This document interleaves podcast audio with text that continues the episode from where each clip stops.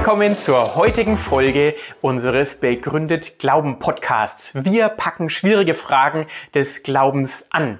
Mein Name ist Alexander Fink vom Institut für Glaube und Wissenschaft, das ich leite hier in Marburg und ich bin schon ganz gespannt auf die heutige Folge zum Thema Glaube, Wissenschaft, Denken, Erleben. Viel Freude damit.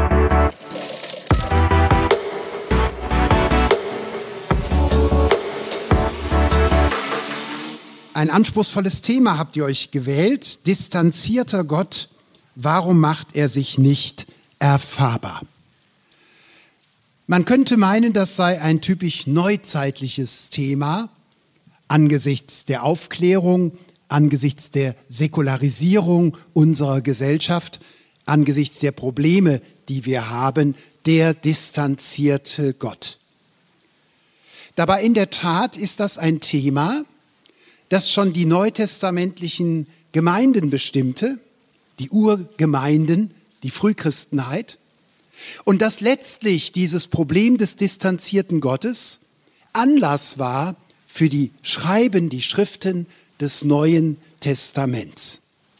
Ein Beispiel haben wir gemeinsam in der Vorbereitung ausgewählt, als Einstieg, als Grundlage, als biblischen Text. Das Evangelium des Johannes. Die johannäische Gemeinde hat ganz euphorisch begonnen, in der Freude, in der ersten Liebe des Glaubens. Überwältigt waren sie vom Glauben. Und der Evangelist kann sehr geschickt die Gemeinde abholen, sie an ihre eigenen Anfänge erinnern, indem er erinnert an die Anfänge der ersten Jünger. Die begeisterte Nachfolge, dieses noch kindliche Glauben, das Überwältigtsein von den Gefühlen, der Einheitlichkeit des Lebens, der Erfahrung des Glaubens, so wie wahrscheinlich auch manche von uns es erlebt haben im Jugendkreis, auf Freizeiten, wo immer wir zum Glauben kamen. Am Anfang war die Welt noch in Ordnung. Wir konnten die Dinge zurückstellen und was Probleme waren, das haben wir nicht so ernst genommen die Probleme in der Schule, mit der Familie, das alles war ja mehr am Rande. Es war mehr bestimmend, wie wir zum Glauben kamen, Gemeinschaft erlebten. Die selige Zeit des Kinderglaubens, noch ungebrochen, weder philosophisch noch existenziell in die Krise gebracht.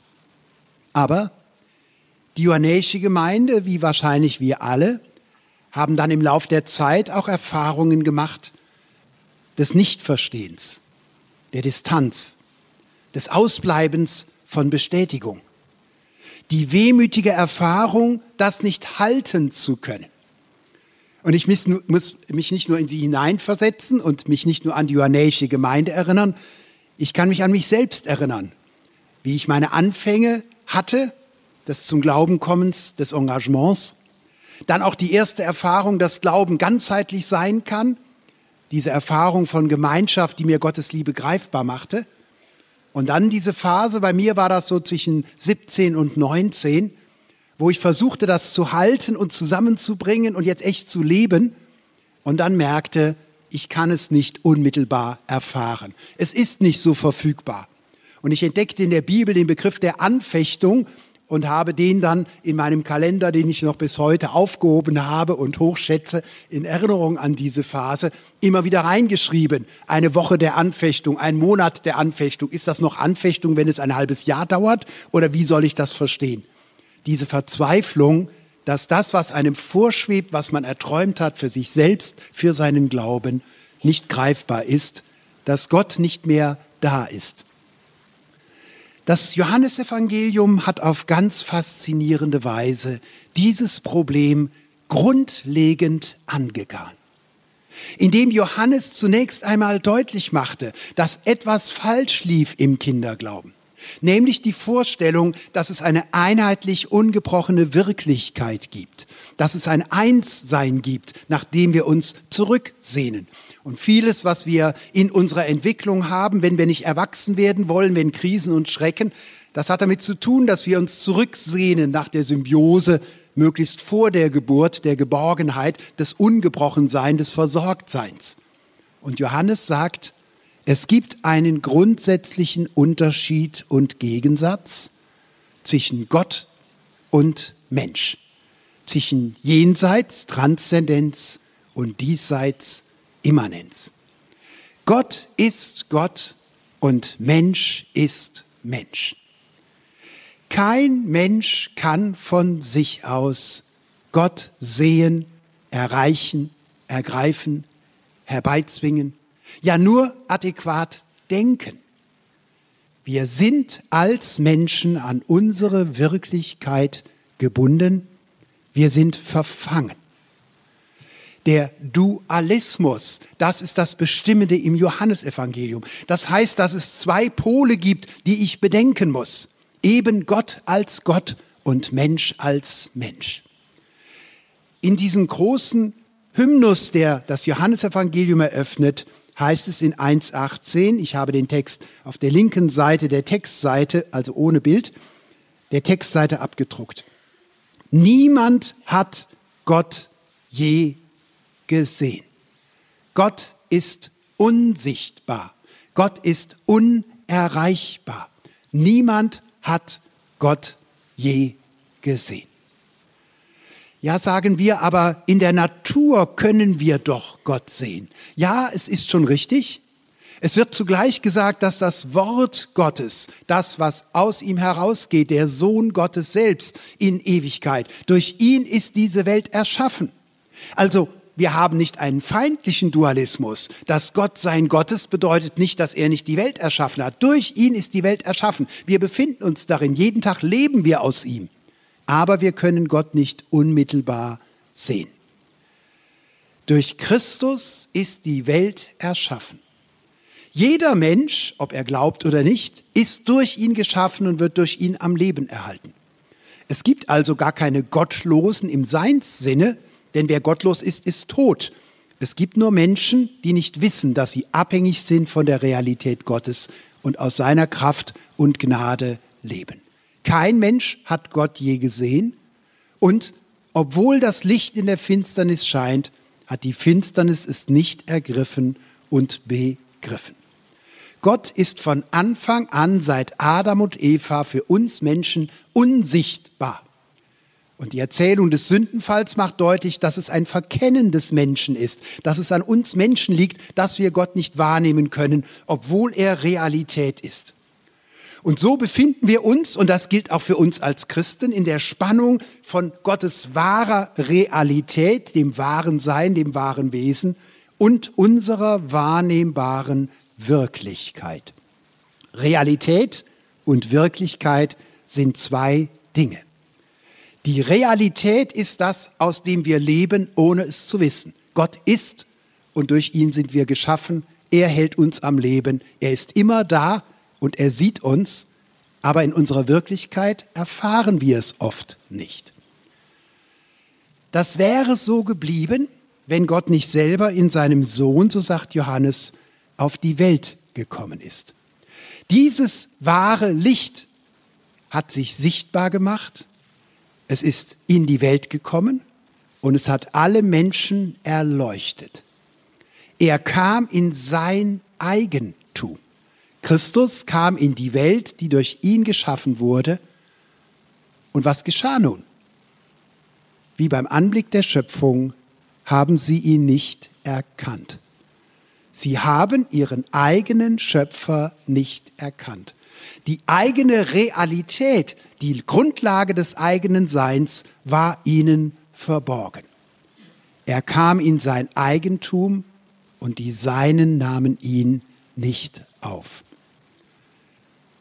Seid ihr jemals in eure Heimat zurückgekommen und keiner wollte euch kennen?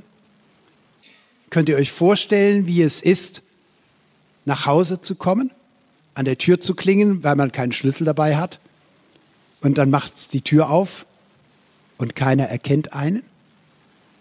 Alle gehören wir zu Gott.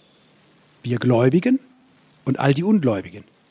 Wir gehen in die Mensa und sehen tausend Studenten, die alle durch Gott geschaffen sind, ihm alle gehören, aus seiner Realität leben. Sie sehen es aber nicht. Sie nehmen nicht wahr, was die Grundlage ihres eigenen Lebens ist.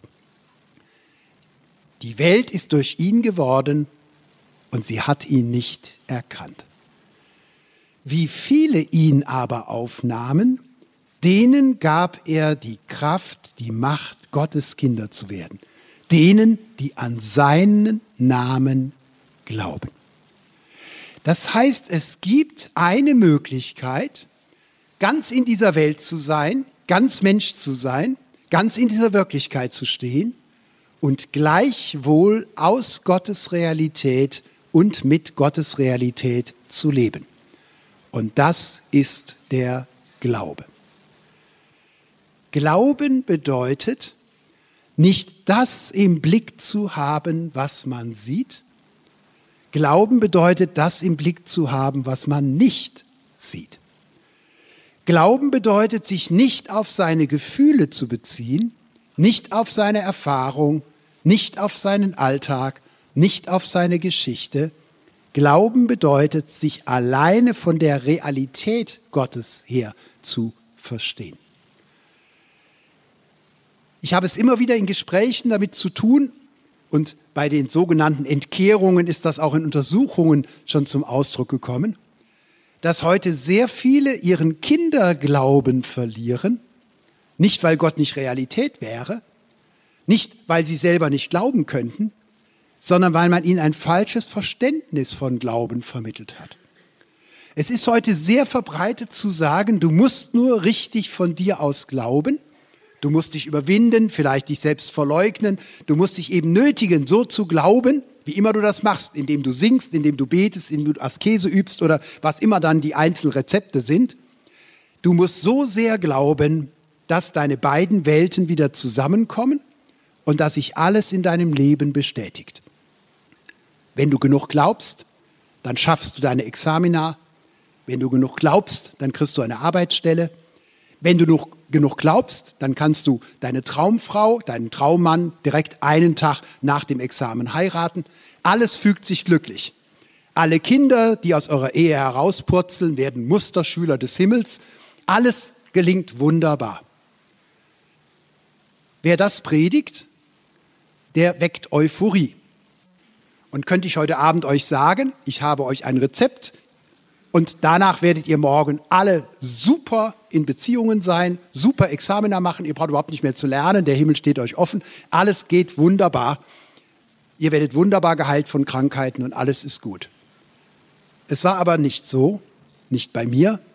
Es wird nicht sein bei dir. Und es war im Neuen Testament nicht so. Nicht in der Gemeinde des Johannes zu biblischen Zeiten. Solange wir auf dieser Erde leben, leben wir nicht im Schauen, in der unmittelbaren Erfahrung, in der unmittelbaren Bestätigung, sondern wir leben im Glauben. Und das nicht, weil wir etwas falsch machen, sondern wenn wir etwas richtig machen, dann ist dies der Fall. Wenn ich zurückschaue, was war eigentlich mein Problem in der Zeit zwischen 17 und 19, dann war es das Missverständnis, dass Glauben die Einheitlichkeit von Realität und Wirklichkeit herbeiführt. Dass es dazu kommt, dass es keine Spannungen mehr gibt, keine Widersprüche mehr in meinem Leben, sondern dass ich genau das erlebe, was ich glaube. Ich glaube an den Gott der Liebe und deshalb erlebe ich ihn nur als einen gütigen, liebenden und schenkenden Gott. Ich möchte von Herzen glauben, also wird sich das auch bestätigen. Ich habe Gemeinschaft, ich kenne keine Anfechtungen mehr, ich kenne keine Durchhänger mehr, ich kenne keine Novemberdepressionen mehr. All das ist hinter mir. Ich glaube, also bin ich gesund, bin ich heil, bin ich bestätigt, stark, ein Überflieger. Ich bin ein Sieger, ich bin ein Winner. Ich muss nur lange genug glauben, dann kann ich aus meinem Rollstuhl raufspringen und alles ist in Ordnung. Dies steht nirgendwo im Neuen Testament. Ja, Kranke werden geheilt. Viele von euch werden beim Eröffnungsgottesdienst da gewesen sein. Ja, Bartimäus war blind und hat das Wunder erfahren, dass er sehen konnte. Aber was hat er mit seinen Augen gemacht? Er ist Jesus nachgefolgt auf dem Weg der Wirklichkeit hin in die Leidensgemeinschaft, in der Bereitschaft, Christus zu folgen, bis ans Kreuz. Sehr viele von uns sind enttäuscht vom Glauben, von sich selbst und von Gott. Nicht, weil sie Loser sind, weil sie nicht glauben wollen, sondern weil sie Glauben falsch verstehen. Der Glaube ist der Modus unserer Teilhabe am Heil im Hier und jetzt. Wir glauben nicht, damit wir fühlen, sondern wir glauben, weil wir nicht fühlen. Wir glauben nicht, damit wir sehen, sondern wir glauben, weil wir nicht sehen. Anfechtung, Widerspruch und Zweifel sind die Grundsituation der Wirklichkeit. Jetzt stehe ich hoffentlich nicht vor euch als ein völlig zerknautschter und depressiver äh, Christ, sondern ihr merkt hoffentlich meine Fröhlichkeit an. Denn ich habe etwas gelernt in den Anfechtungen. Ich habe nämlich gelernt, mich nicht von mir selber her zu verstehen. Meine Freude nicht aus meiner Situation zu beziehen, nicht meinen eigenen Puls zu fühlen, sondern den Pulsschlag Gottes. Und das ist genau das, was Johannes seiner Gemeinde sagt. Es ist ja nicht so, dass ihr einsam sein müsstet und alleingelassen wäret, damit, dass Gott transzendent ist, dass er unverfügbar ist, dass ihr noch verfolgt werdet und gehasst in dieser Welt, gerade um meinetwillen auch gehasst werdet. Wir haben Gottes Wesen im Spiegelbild, die Herrlichkeit Gottes im Spiegelbild seines Sohnes, Jesus Christus.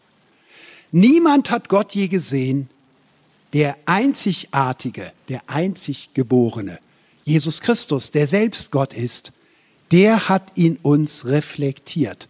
Er hat ihn uns vorgelebt. Er hat ihn uns verkündigt.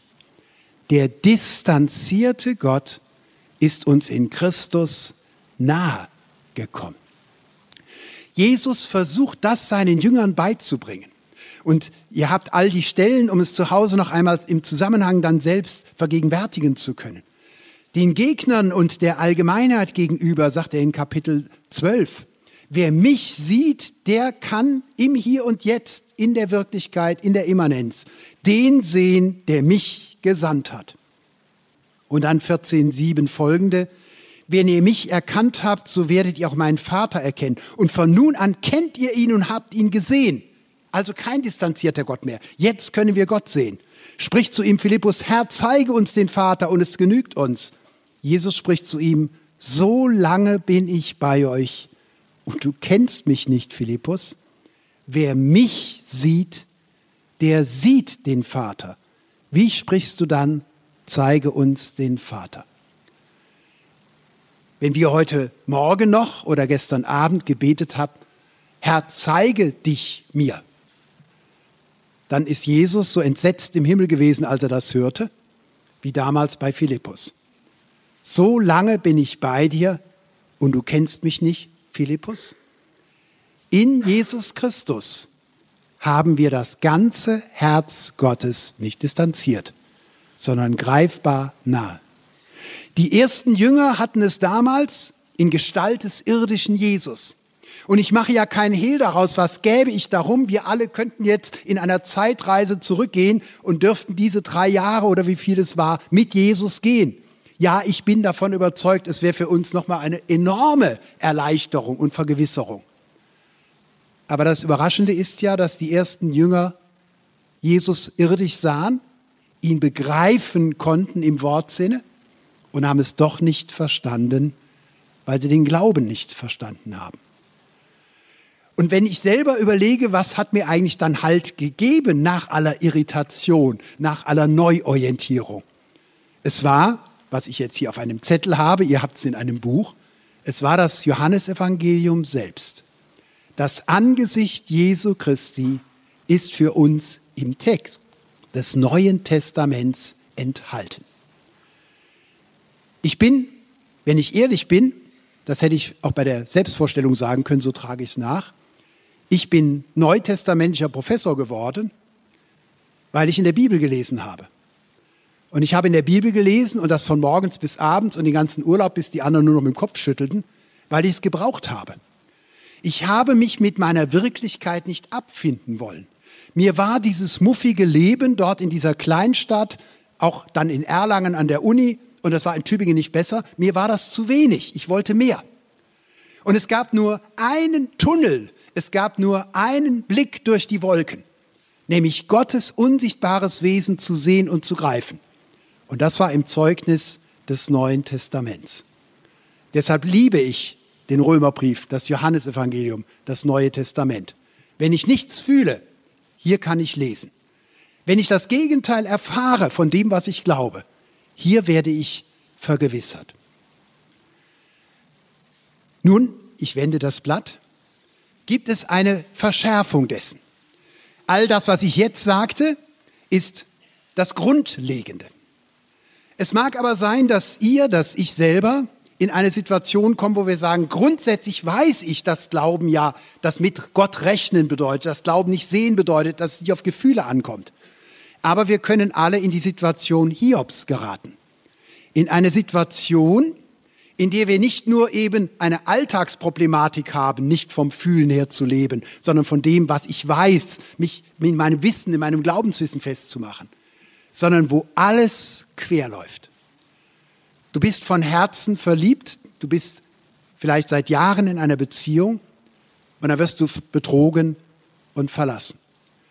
Du hast dir dein ganzes Leben in der Gewissheit der Berufung eingerichtet und du hast dich schon richtig auf der Strecke gesehen und dann kommt ein Querschlag, du schaffst das Examen nicht, du merkst, du bist auf der falschen Schiene, irgendwas klappt gar nicht.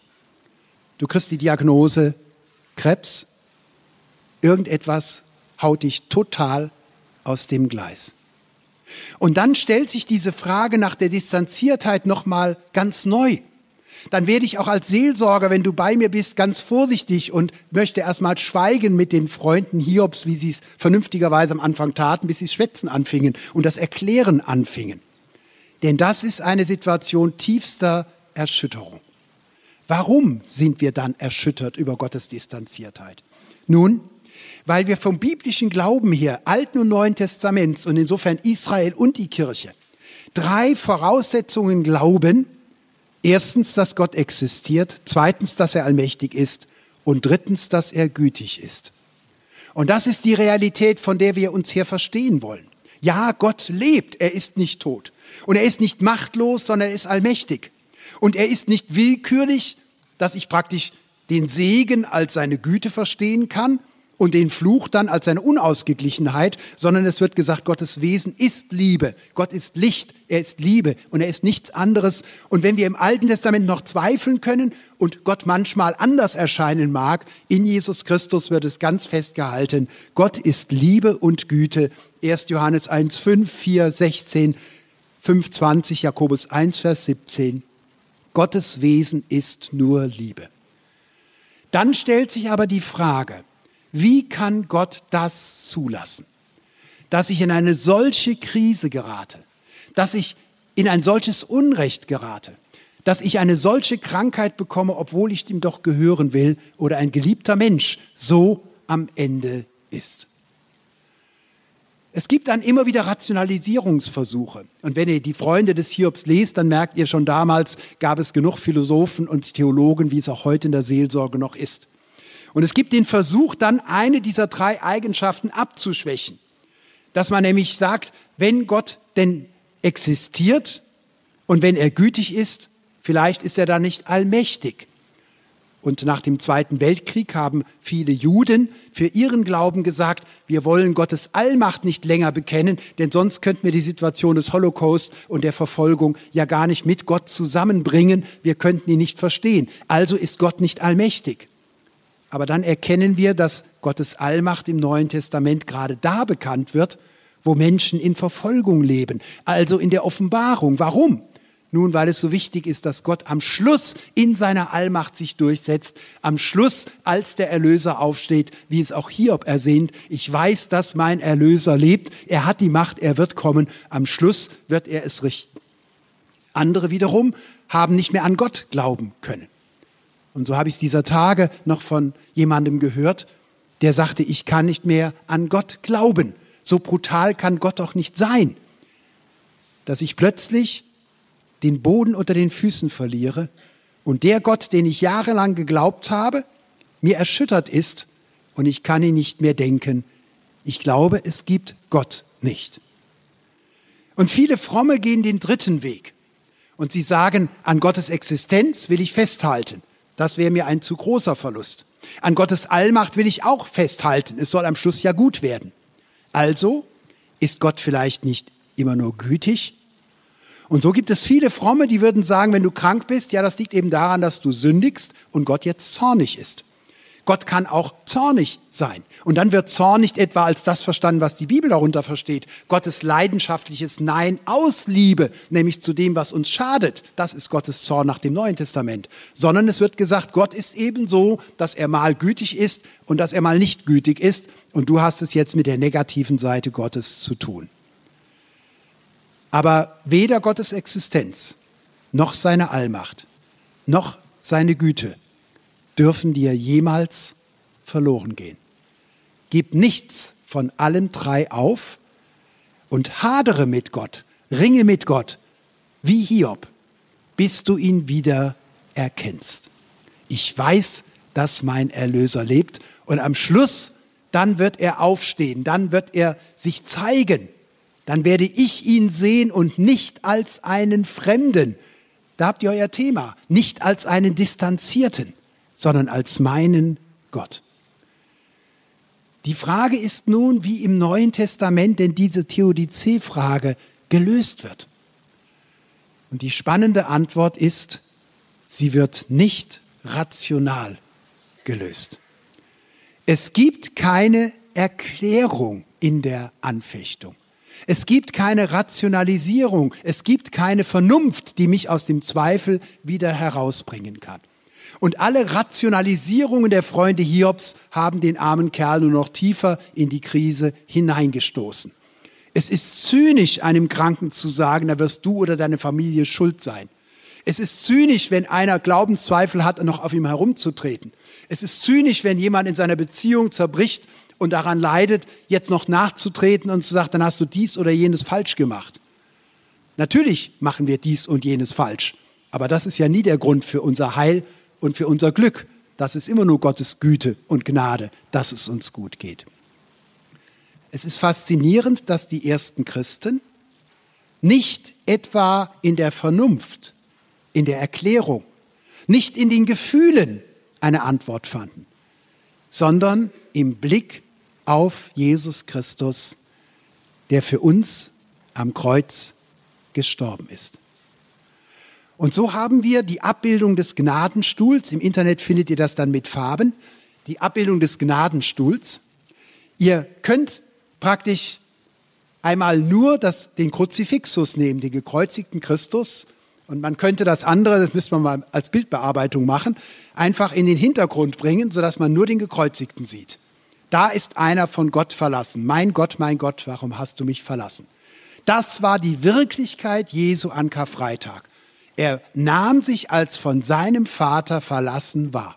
Und wir lernen, dass er das nicht für sich tat und nicht aufgrund seiner eigenen Sünden, sondern für uns und unsere Sünde, wie wir es eben gesungen haben und gebetet haben.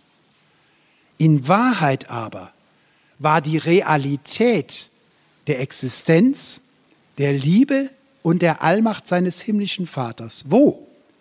Präsent in seiner Wirklichkeit. Und so wird hier der Gekreuzigte dargestellt mit seinem Leiden. Und zugleich ist er in Realität gehalten. Gott war dir nie näher als in den Augenblicken deines Leidens, deiner Zweifel und deiner Krisen. Wir haben immer den Eindruck, Krisen sind ein Ausdruck von Distanziertheit Gottes. Dabei ist es andersrum. Von Gott distanziert sind wir vielmehr in Oberflächlichkeit. Manchmal, weil es uns zu gut geht, weil wir uns von oberflächlichem, vordergründigem verführen lassen. Distanziert von Gott sind wir, wenn unsere Wirklichkeit zu harmlos wird. Wenn wir nicht mehr merken, was eigentlich eine sterbliche Existenz bedeutet, eine ungerechte Welt bedeutet, dass Glauben auch Verfolgung und Ablehnung bedeutet. Aber da, wo wir mit Christus leiden, da wo wir unser Leiden mit ihm verbinden, unsere Anfechtung und Sorgen, wo wir allein auf ihn schauen, da ist uns Gott der Vater nahe und hält uns wie Christus. Ihr werdet in eurem Leben, so fürchte ich, noch oft einsam sein, euch verlassen fühlen. Und so sehr ich euch von Herzen wünschen würde, wenn ich euch hier so sitzen sehe, dass bei euch alles gelingt, aber auch alles. Partnerschaft, Familie, dass ihr richtig gesund seid und quietschvergnügt und euer Christsein einfach nur, wow, so auslebt. Nicht, dass ihr sagt, hat der Himmel schon angefangen oder nicht, ich habe die Tür gar nicht gesehen. Also das würde ich mir so richtig für euch wünschen. Aber ich fürchte, und ich möchte, dass ihr vorbereitet seid, es kann auch Phasen geben, da kommt euch Gott distanziert vor. Deshalb sollt ihr heute wissen, sehen mit euren inneren Augen. Ihr mögt wohl oft noch einsam sein,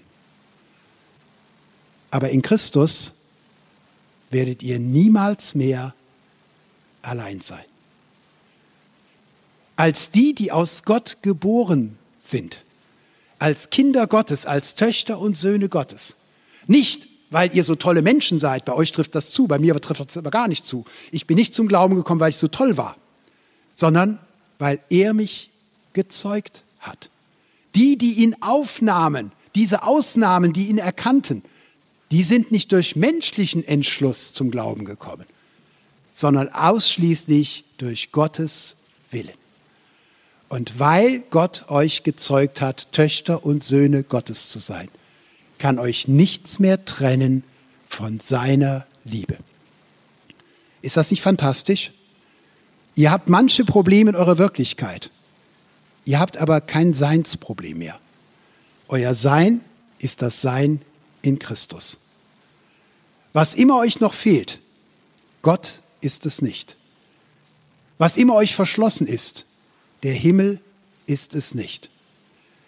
Unsere Realität ist unsere Christusbeziehung. Die kann uns nichts und niemand nehmen. Nicht einmal das Sterben kann uns davon mehr trennen. Wer das einmal sieht, in dem Zeugnis eines anderen Christen, der es uns vergegenwärtigt, in dem Zeugnis des Neuen Testamentes, Vielleicht auch mitten in dieser Schöpfung, die durch ihn geschaffen wurde, beim Singen dieser Lieder, wo immer mir das bewusst wird, fallen alle Schatten von mir ab. Und ich merke, ich habe kein Seinsproblem. Im schlimmsten Fall habe ich ein Wahrnehmungsproblem. Aber dann müsst ihr ein bisschen genauer hingucken. Danke. Das waren spannende Gedanken. Ich glaube, es lohnt sich noch mal kurz drüber nachzudenken. Äh, wenn noch Fragen sind, meldet euch gerne, melden Sie sich gerne über unsere Webseite iguw.de zum Beispiel, äh, übers Kontaktformular oder schickt Sie eine E-Mail oder über Facebook oder Instagram. Wir reagieren darauf. Wir sind gespannt und wir hoffen, wir sehen uns bald wieder.